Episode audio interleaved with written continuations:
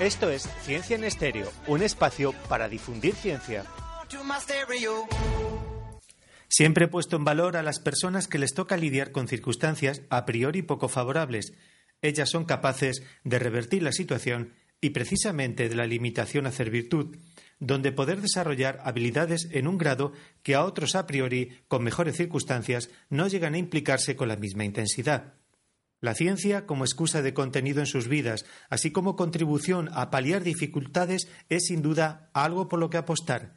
De eso vamos a hablar en este nuevo Ciencia en Estéreo. ¿Nos acompañas?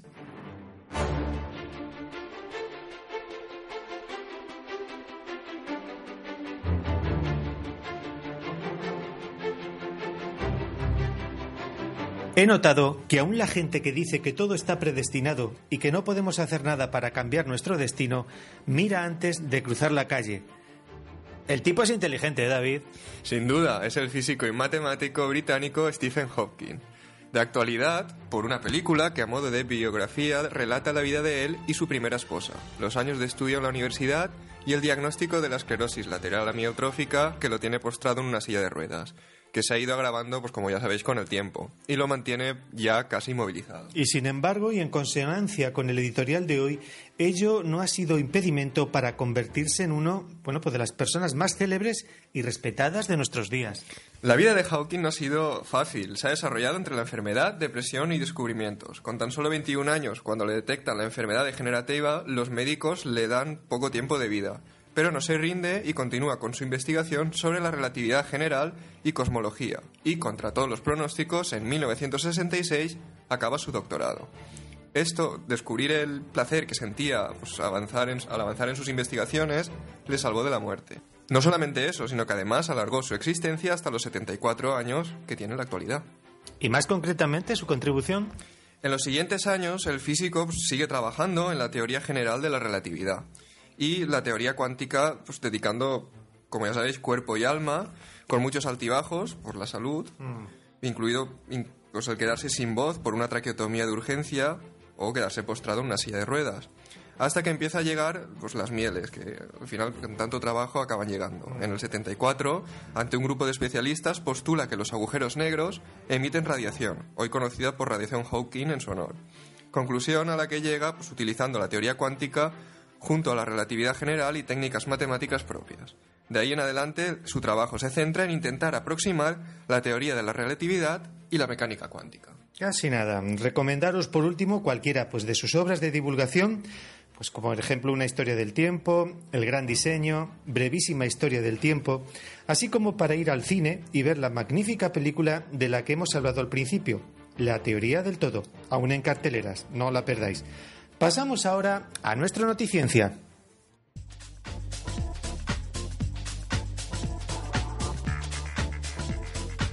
Continuamos, David, y empezamos el primer noticiencia del año con este titular. Una piel de silicio permite sentir el calor, la humedad y hasta una caricia. Sin duda una maravilla de la tecnología. Han creado una piel artificial capaz de sentir casi todas las sensaciones físicas y humana. Se trata de una matriz de silicio donde han colocado en diferentes capas sensores de presión, calor y humedad, que conectados a los nervios de una persona con, por ejemplo, dedos amputados, podría devolver la sensibilidad. Esta es muy alentadora. Más de 150.000 animales son abandonados al año en España. Lástima que muchos de ellos no sean de la especie humana. ¿eh? Triste pero cierto. Estos datos han sido recapitulados pues, por el partido animalista PACMA a finales de 2014. Sin duda, una fecha ideal para concienciar a la gente de que un animal no debe estar debajo de un árbol de Navidad o en la caja de regalo del cumpleaños de un niño, ya que después crece y igual pues no estamos tan dispuestos a tenerlo y la solución para la solución para muchos pues es una patada al problema mm. y, nada y abandonarlos no a ver si nos concienciamos un poco con, con este noticiencia. Desde luego. Bueno vamos con algo escatológico. Los retretes no son una amenaza microbiana tan grande como pueda parecer. Hombre tampoco es como para comer ahora y sopas en ellos eh bueno, después de hacer... no, pero bueno, después de hacer estudios sobre los habitantes de un sitio, en un sitio tan inhóspito como puede ser un retrete, se, ha visto, se ha llegado a la conclusión de que no son tan peligrosos como pensábamos. De hecho, las bacterias que habitan pues, son mayoritariamente especies que viven sobre nuestra piel y hay, muy, y hay muy pocas patógenas, ya que las patógenas no suelen sobrevivir fuera del cuerpo. No es más sucio un inodoro, por ejemplo, que un teclado, que un teclado o un ratón, al menos microbiológicamente hablando. O que las propias monedas, ¿no? Exactamente. Científicos crean un ingrediente alimentario que te hace sentir lleno. Bueno, esto es el sueño para muchos. Bueno, eh, y se la trata para los y la gimnasios. pesadilla para los gimnasios. Se trata de la sal del ácido propiónico o el propionato. Chantal en la retórica. Eh, a ver, se trata de la sal del ácido propiónico o el propionato, que si bien es cierto que ya se utilizaba como aditivo alimentario, no se conocía la capacidad que tiene para estimular las células del intestino que hacen que segregue hormonas y que se traducen en el cerebro pues como sensación de saciedad.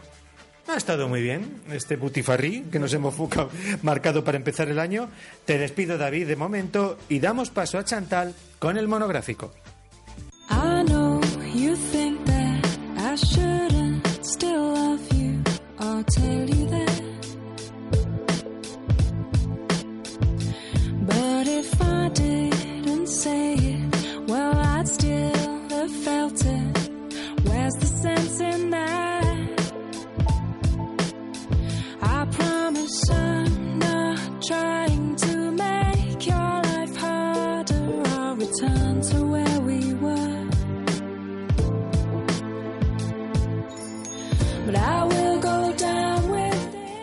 Tengo por aquí a nuestra compañera Chantal, todo eufórica con la noticia del Noticiencia. Hola, Chantal. Hola Manuel. A ver, ¿qué nos traes hoy?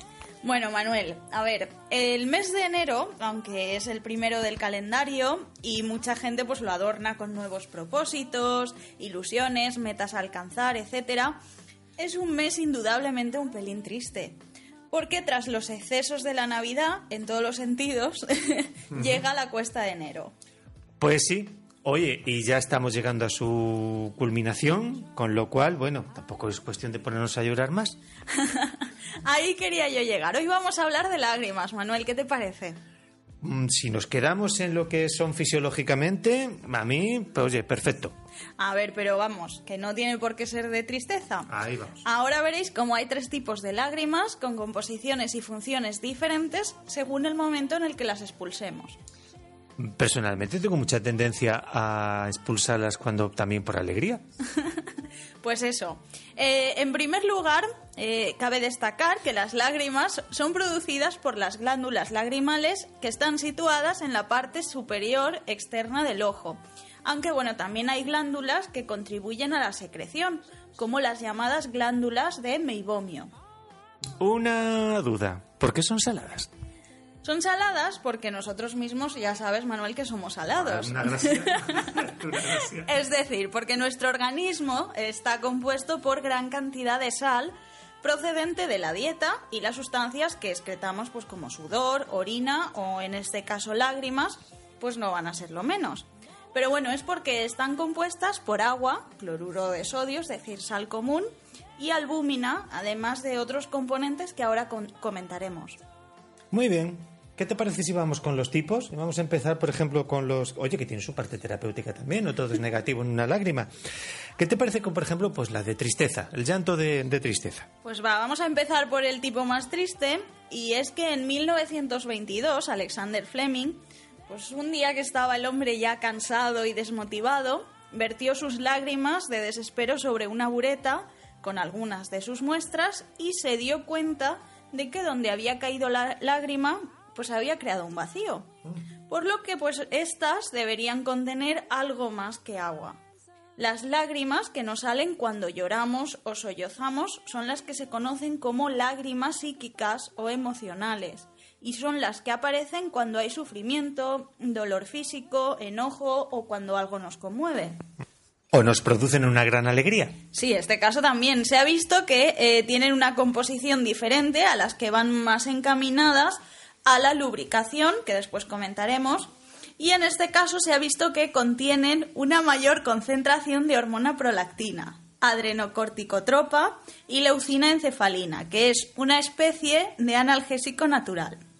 Esta composición es diferente eh, respecto a los otros dos tipos de lágrimas, porque digamos que ante un estado descontrolado de tristeza o alegría, o cualquiera de los dos estados, Pues estas lágrimas, digamos que equilibran y estabilizan nuestro estado de ánimo junto con eh, pues, otros factores corporales como un mayor ritmo cardíaco, una respiración más lenta que nos calme. Oye, Chantal, ¿y eso tan agradable estar en la cocina ahí pelando cebollas? ¿eh? Ay, Manuel, de verdad. El tipo de lágrimas que aparecen al pelar las cebollas, que dices tú, se llaman lágrimas reflejas, eh, que aparecen como consecuencia de la irritación que se produce en nuestros ojos cuando entran en contacto con sustancias irritantes, como las sustancias que desprenden las cebollas, o bien como la presencia de la- gases lacrimógenos, el gas pimienta, etcétera. Ya. Y me imagino que es el mismo tipo de lágrima entonces que cuando nos comemos pues algo muy picante. Sí, o también cuando nos molesta el reflejo de la luz, por ejemplo, del sol. Estas lágrimas reflejas sirven para limpiar las sustancias irritantes que puedan haber entrado en contacto con los ojos. Por ello se vierten en mayor cantidad. Y muy bien. ¿Y el otro tipo? El tercer tipo, o lágrimas basales, son las que lubrican el ojo y ayudan a mantenerlo libre de polvillo que, pues, que suele estar en el ambiente. En este caso contiene además de agua mucina, lisocima, lípidos, glucosa, urea, sodio, potasio o inmunoglobulinas, entre otras sustancias. Por los componentes que has nombrado parece que son los que nos protegen de infecciones. A ver, la lisocima, por ejemplo, actúa en eh, la disolución de la capa de peptidoglicano de las bacterias. Entonces este tipo de lágrimas son las que constantemente mantienen húmedos nuestros ojos y nos protegen. En efecto. Y además también se ha visto que a lo largo de todo un día se pueden segregar unos 300 mililitros de lágrimas. Esto en un día bueno, ¿no? En un día medio. Digamos que compensará el día que pelas cebollas con el que te encuentras pues un poquito más ofuscado o el día que estás más feliz. Como decía, esta cantidad eh, pues vienen a ser unos 114 litros eh, de lágrimas por año. Aunque esta tasa eh, disminuye con la edad y también pues puede afectar a la calidad de la visión. Oye, así a bote pronto, me viene ahora a mi cabeza eh, eso de lágrimas de cocodrilo. Este dicho, ¿a qué hace referencia? A ver. A ver, como sabía que sacarías el tema, Manuel, porque nos conocemos, o si no, pues lo iba a sacar yo, estuve mirándolo y al parecer, bueno, todos lo sabréis, pero se llama lágrimas de, coco- de cocodrilo cuando una persona llora de forma pues deshonesta por algo que no, que no siente, ¿no? Entonces esta expresión hace referencia a una, de- a una anécdota, perdón, del griego clásico que decía que los cocodrilos se ponían a llorar mientras atraían o bien devoraban a sus presas. De este tipo de lágrimas, pues desgraciadamente hay muchas por ahí. Bueno, no seas malo, Manuel. Aunque eh, también da nombre a un síndrome, que es el llamado síndrome de, la- de lágrimas de cocodrilo, que es una consecuencia poco común tras la recuperación de eh, la parálisis de Bell, en la que se regenera defectuosamente el nervio facial y pues cuando los pacientes están comiendo derraman lágrimas. Ajá. Llegados a este punto, ¿qué funciones biológicas tienen las lágrimas? Pues a ver, eh, además de lubricar e impedir que la córnea se seque y la bacteriostática que hemos comentado, eh, las lágrimas son las encargadas de distribuir el, oxígeno en los ojos junto con el movimiento que se efectúa durante el parpadeo y también tienen una función óptica y es que forman una lente adosada a la córnea que ayuda y permite la visión. Y más allá de todo esto, ¿podríamos decir que tiene una función social? ¿Que nos ayuden pues, a expresar sentimientos, por ejemplo? En este caso hay gente que opina que las lágrimas simplemente son un reflejo a un estado de dolor o, o de felicidad, es decir, una respuesta a una reacción física. Y hay otros que vinculan este fenómeno con un tipo de comunicación no verbal en el que se describe pues, un estado de ánimo en el que estamos intentando llamar la atención o la ayuda de otros. Entonces, desde un punto de vista evolutivo, se ha considerado como un mecanismo que mostraría vulnerabilidad y sumisión pues, ante un adversario. Mm, Ya, así como un tipo de como para que se compadezcan, ¿no? Sí, eh, sea como sea, digamos que el porqué y el origen del llanto aún no se tiene muy claro, porque estamos ante un hecho que pues, relaciona sentimientos con fenómenos más físicos, por lo que aquellos más racionalistas a veces, pues ya sabes, que dejan un poco algunas hipótesis de lado que relacionan ambos aspectos. Bueno, pues otro de los enigmas de la ciencia que quedan por resolver, al menos de momento. Oye, muy interesante, Chantal, todo el tema de las lágrimas y con ellas en los ojos me despido de ti para dar paso a David. Bueno, pues para que le dé al play, nos ponga algo de música y las recomendaciones finales. Now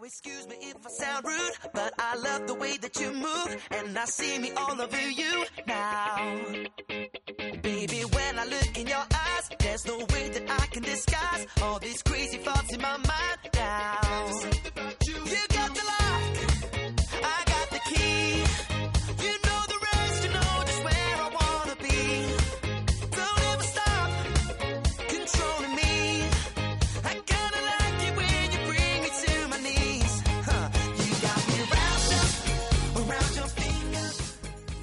Hola David, de nuevo. Bueno, ya te escurran las recomendaciones, chico. Sí, bueno, para empezar os voy a recomendar un libro que me regaló Chantal estas navidades, titulado Si tú me dices gen, lo dejo todo.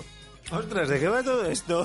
A ver, se trata de un libro que recoge los monólogos de un grupo de científicos llamados The Big Bang Theory, que podría definirse así como un club de la comedia, pero en versión científica. No, no está mal. Monólogos de ciencia por científicos.